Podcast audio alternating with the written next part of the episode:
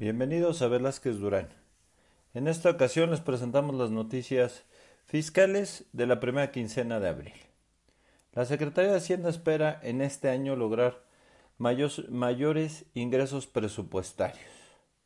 La dependencia estima que obtendrá 328.752 millones de pesos más de ingresos presupuestarios, lo cual explica principalmente por el mayor precio del petróleo que logra compensar la caída que se espera de 230.236 millones de pesos en los ingresos tributarios principalmente por aplicar estímulo fiscal de IEPS a las gasolinas. Que por cierto, este estímulo es del 100% hasta el 22 de abril, es decir, este próximo viernes. En temas empresariales, en marzo la venta de vehículos ligeros se contrajo 1.2% de acuerdo a información del INEGI, es decir, 95.199 unidades son las que se vendieron, la menor en los últimos ocho años para este mes. Según Fitch Ratings, para cumplir el objetivo del déficit fiscal del PIB es necesario recortar el gasto público. Dice que México no puede basar el alza de sus ingresos en el aumento de los costos del petróleo, pese a que sí se verá un beneficio en los precios internacionales más altos, por lo que debe establecer estrategias para reducir el gasto público para que de esta manera lograr el objetivo que tiene el gobierno federal de 3.1% del déficit fiscal.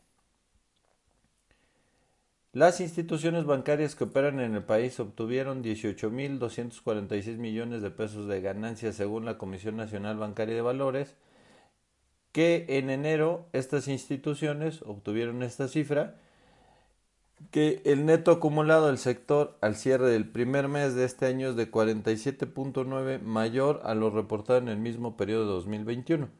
Recordemos que en el 2021 pues estaba cerrado casi todo por, por la pandemia. En temas laborales, el salario profesional promedio del país es de 12.931 pesos mensuales, según Robert Walters, que publicó el 6 de abril esta información, basados en una encuesta, este, basados en una encuesta. Dice que en las carreras de finanzas el ingreso llega a ser de hasta 23.985 en promedio y de ciencias políticas de 20.963 pesos. Indicó que este año se estima que los salarios más altos en México estén liderados por la industria legal, aunque también figuran puestos vinculados con la tecnología.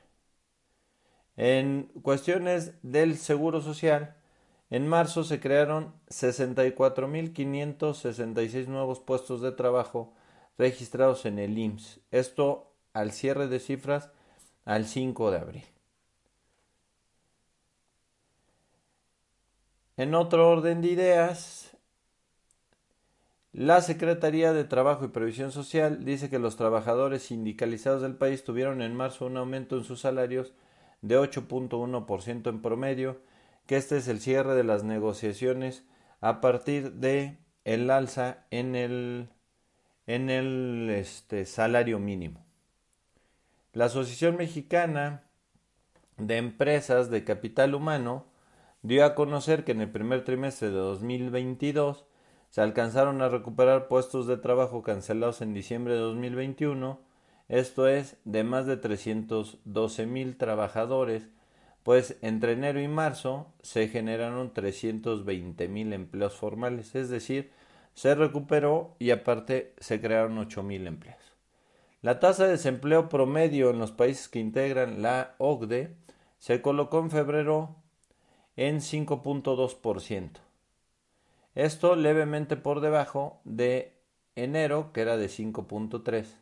Indicó que el desempleo en países de la OCDE también logró el nivel más bajo desde que iniciaron los registros en 2001 y el número de trabajadores de desempleo en el área disminuyó hasta los 34 millones, lo que representan 700 mil menos que antes de la llegada de la pandemia de COVID-19.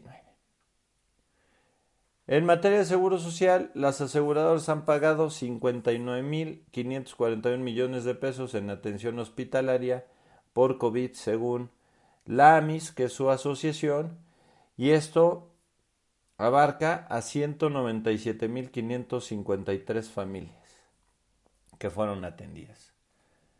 Bueno, esto ha sido todo por el día de hoy.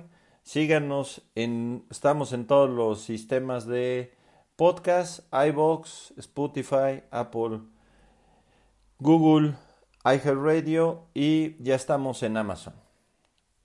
Hasta la próxima.